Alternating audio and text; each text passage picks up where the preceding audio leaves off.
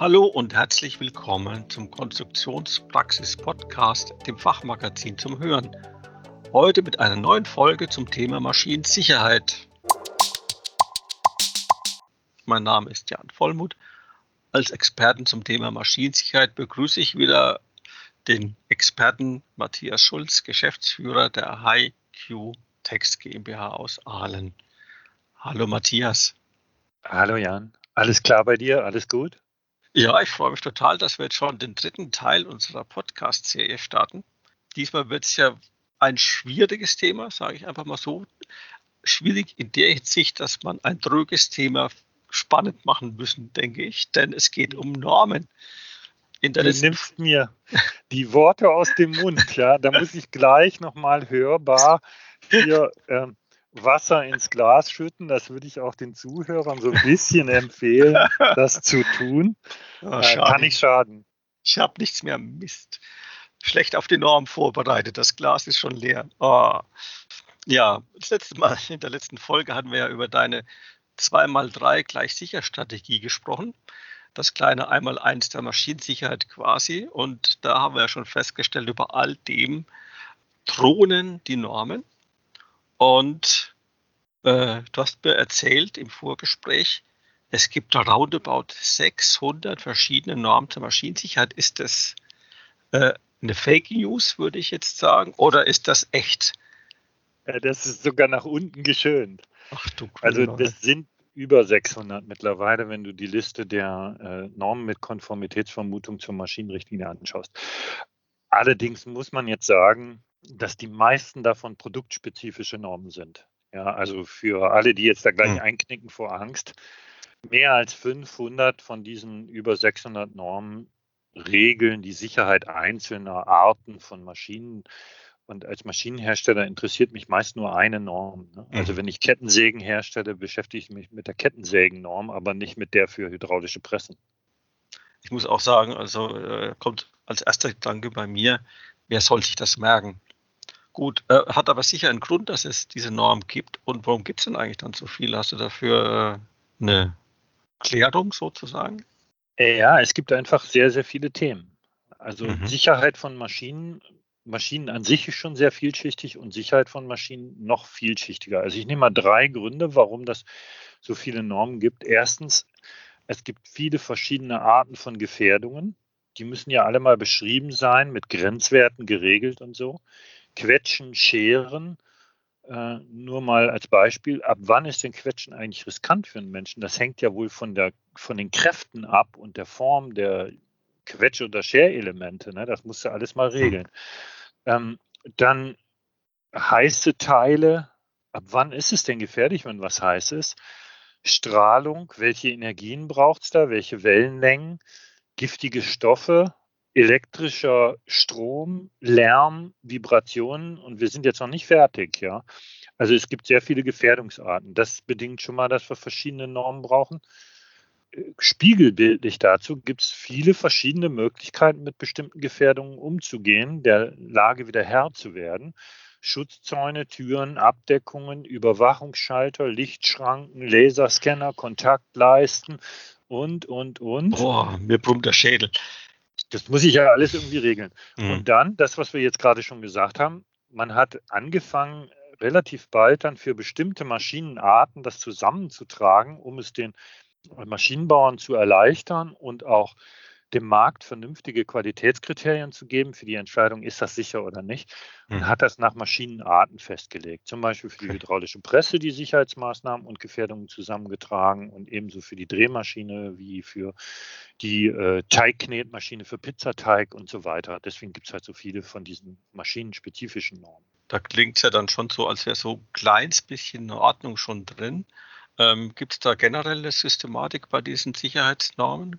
Ja, absolut. Und zwar gerade hier in Europa und äh, inzwischen eben beim ISO, weil man ja äh, inzwischen mit ISO, International Standards Organization, sehr stark zusammenarbeitet und auch mit dem IEC, also mit der Electrotechnical Commission, äh, zusammenarbeitet. Das ist eigentlich eine Errungenschaft als Spin-off aus der CE-Kennzeichnung, dass wir ein ganz systematisches System haben, äh, das gut recherchierbar ist, auch äh, kontrolliert vor sich hin wächst, gut nachvollziehbar ist. Wir haben sogar äh, Normen für das Normen machen. Also es klingt schon ziemlich irre, aber das sorgt dafür, dass die alle gleich strukturiert sind und man sich da drin zurechtfindet.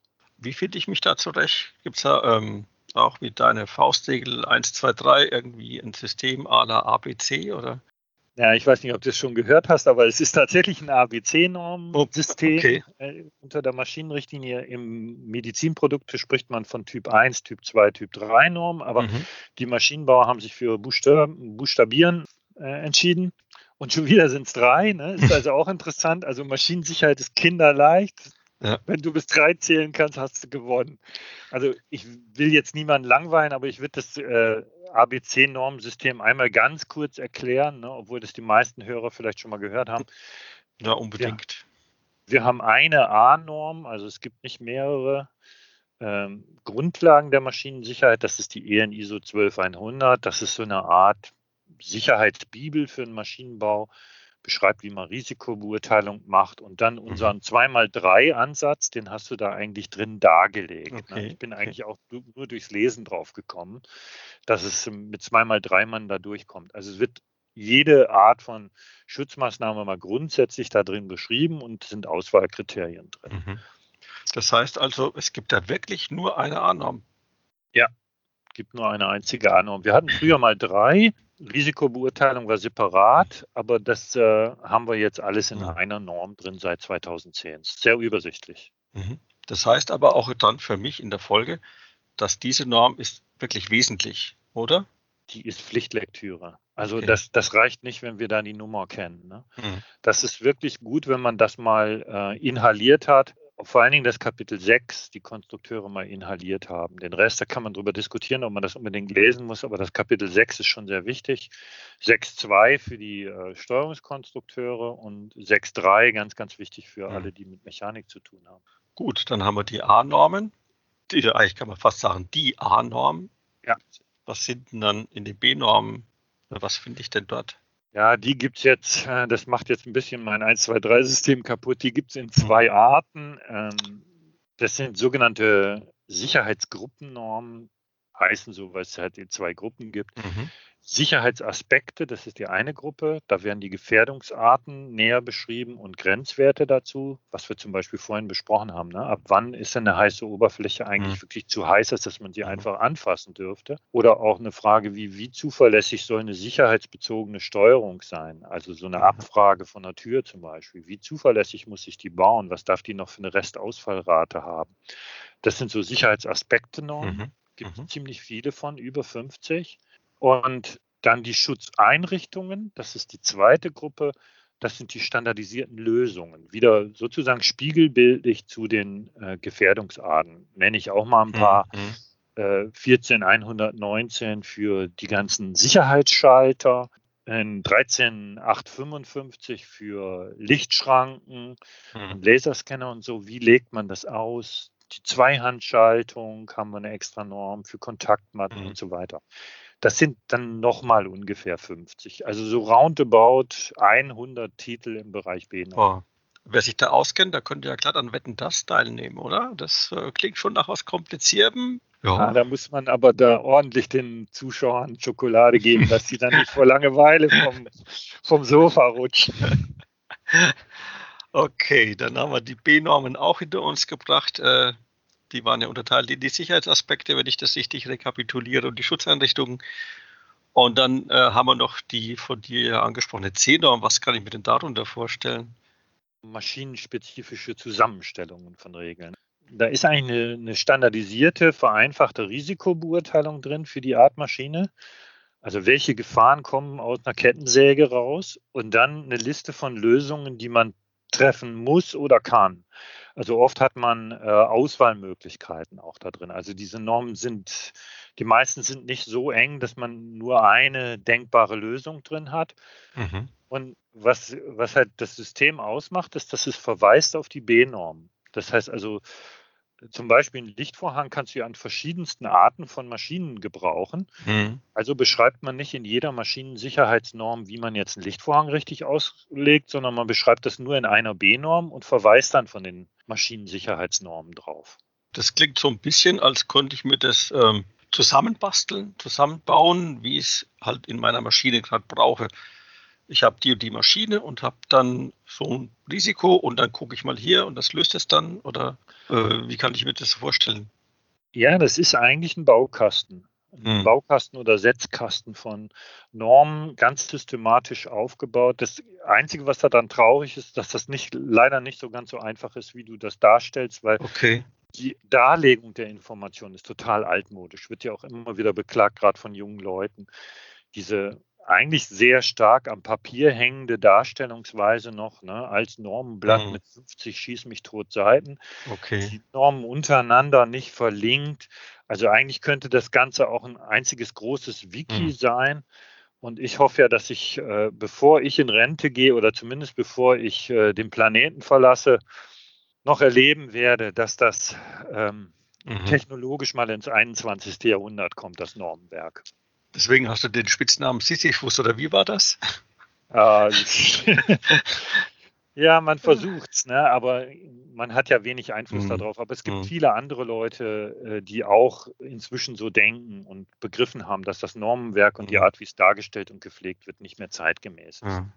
Das äh, klingt nach einem spannenden Thema. Da kann ich mir vorstellen, könnte man locker mal einen Podcast zu machen.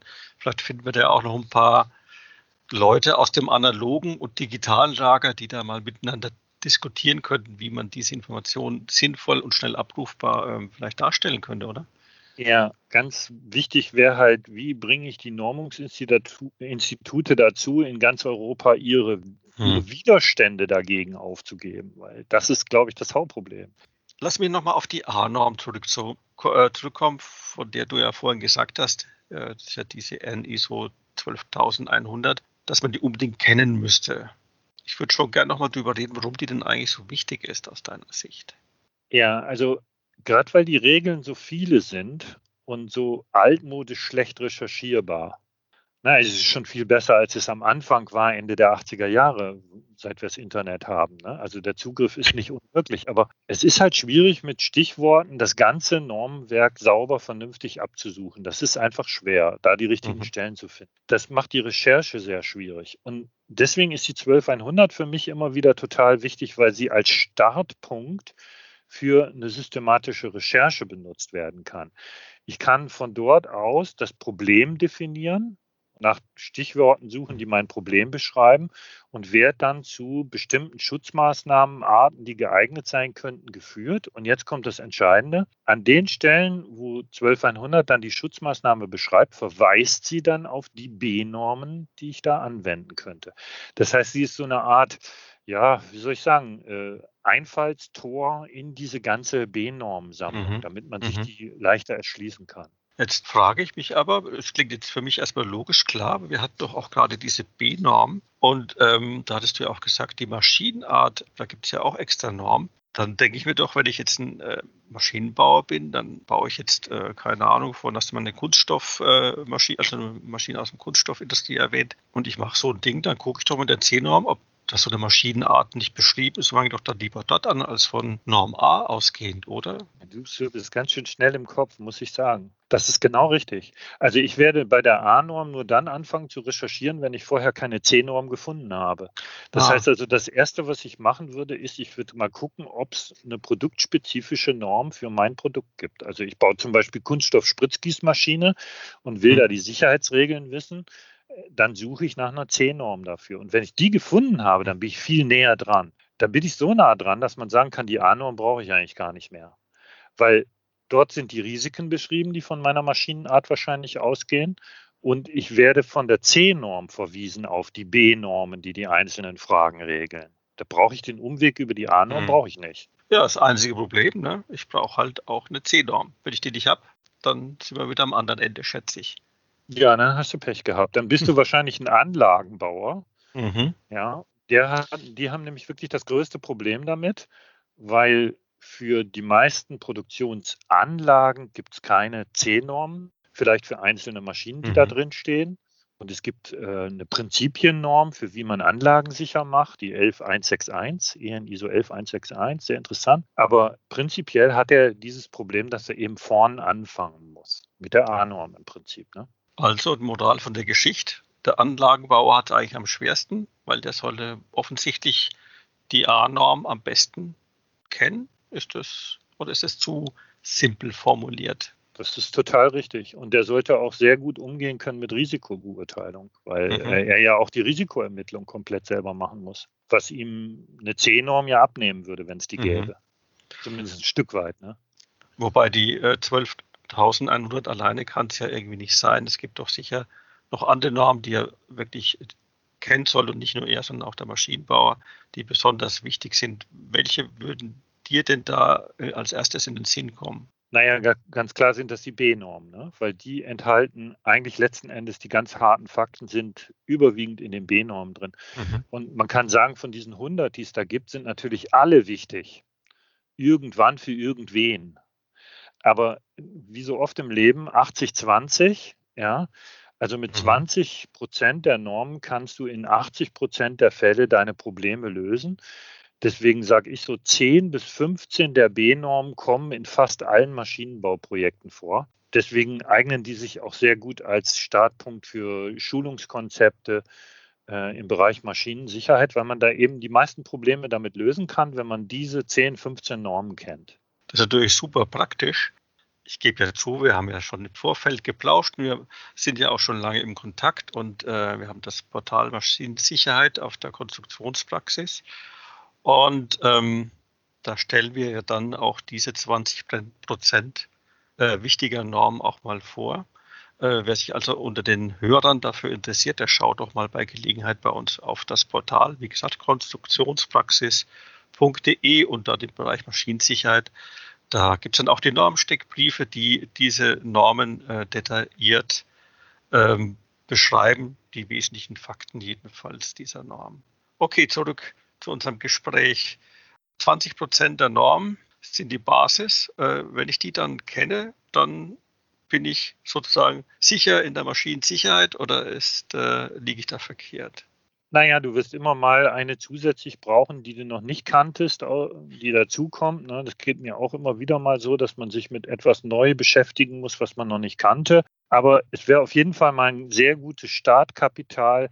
Wäre ganz toll, wenn in den Ausbildungen von Konstrukteuren die Fakten, die in diesen 10, 15 Normen drin sind, vermittelt würden. Ja, weil das ist nämlich auch interessant. Wenn du die Norm selber anguckst, dann stellst du fest, dass äh, 50 Prozent davon, also die, die Beut-Leute müssen jetzt mal weghören, 50 Prozent davon bla bla sind und der Rest sind wirklich harte Fakten, mit denen hm. Konstrukteure was anfangen. Und wenn wir das schaffen, äh, das sauber zu vermitteln, sodass es einsetzbar ist, dann würde das uns unheimlich helfen, Maschinen sicher zu machen. Und was die halt auch lernen müssten, die Konstrukteure, was ganz, ganz oft fehlt, ist eine gewisse Recherchekompetenz. Also mhm. herauszufinden systematisch, wie, wie komme ich von einem Risiko, das ich entdeckt habe, zu der richtigen Lösung und die dann auch noch richtig umgesetzt, bitte. Ne? Weil mhm. es ist ja nicht egal, wie ich das dann mache, sondern es muss wirklich den Regeln genügen. Das ist ja eigentlich mit einem kurzen Satz äh, das Wesentliche an der ganzen Normgeschichte, oder? Zu wissen, was ist das Problem, was ist die Lösung und wie ist er normgerecht. Ja, und wenn wir uns das mal überlegen, ne, nochmal wieder geschickt an alle mhm. Leute, die beteiligt sind am Normen machen. Ich weiß ja, wie mhm. schwierig das ist. Ich habe selber schon ein bisschen mitmachen dürfen. Äh, wir müssen die Darstellungsweise ins 21. Jahrhundert bringen, sonst werden mhm. wir der Komplexität dieser Welt nicht mehr Herr werden. Da möchte ich doch das Thema Normen mal abschließen. Und ich fand auch so trocken ist das Thema Norm vielleicht gar nicht, wie ich anfangs dachte. Und äh, die Zahl 600 finde ich jetzt auch nicht mehr ganz so erschreckend. Offensichtlich gibt es ja Wege, sich das ähm, auf das Wesentliche, Wesentliche zu reduzieren. Ja, wie geht's weiter mit unserem Podcast? Was wollen wir das nächste Mal besprechen? Wir haben jetzt ja schon die Basics quasi gelegt. Was ist der nächste Schritt aus deiner Sicht? Ja, ich würde sagen, wir nehmen uns aus diesem ganzen Kuchen mal ein Stück raus bei der Sicherheit und sprechen beim nächsten Mal mal über inhärente Sicherheit. Das heißt, wie beseitigt man Gefahrenquellen? Äh, was gibt es dazu an Strategien? Was gibt es dazu auch in der Normung? Finde ich spannend. Ich freue mich schon auf unser nächstes Gespräch, Matthias. Ich danke dir für deine Zeit und für dein, deine Expertise. Und damit sind wir auch am Ende der heutigen Folge unseres Podcasts zum Thema Maschinensicherheit gelangt. Auch Ihnen, liebe Zuhörer, Vielen Dank fürs Dabeisein. Wenn es Ihnen gefallen hat, dann empfehlen Sie uns gerne weiter. Teilen Sie den Podcast, geben Sie uns einen Daumen hoch oder fünf Sterne, je nachdem, wo und wie Sie uns hören. Haben Sie Fragen oder Anregungen? Dann schreiben Sie uns einfach eine Mail an redaktion.konstruktionspraxis.vogel.de. Wir freuen uns auf Ihr Feedback. Auf Wiederhören.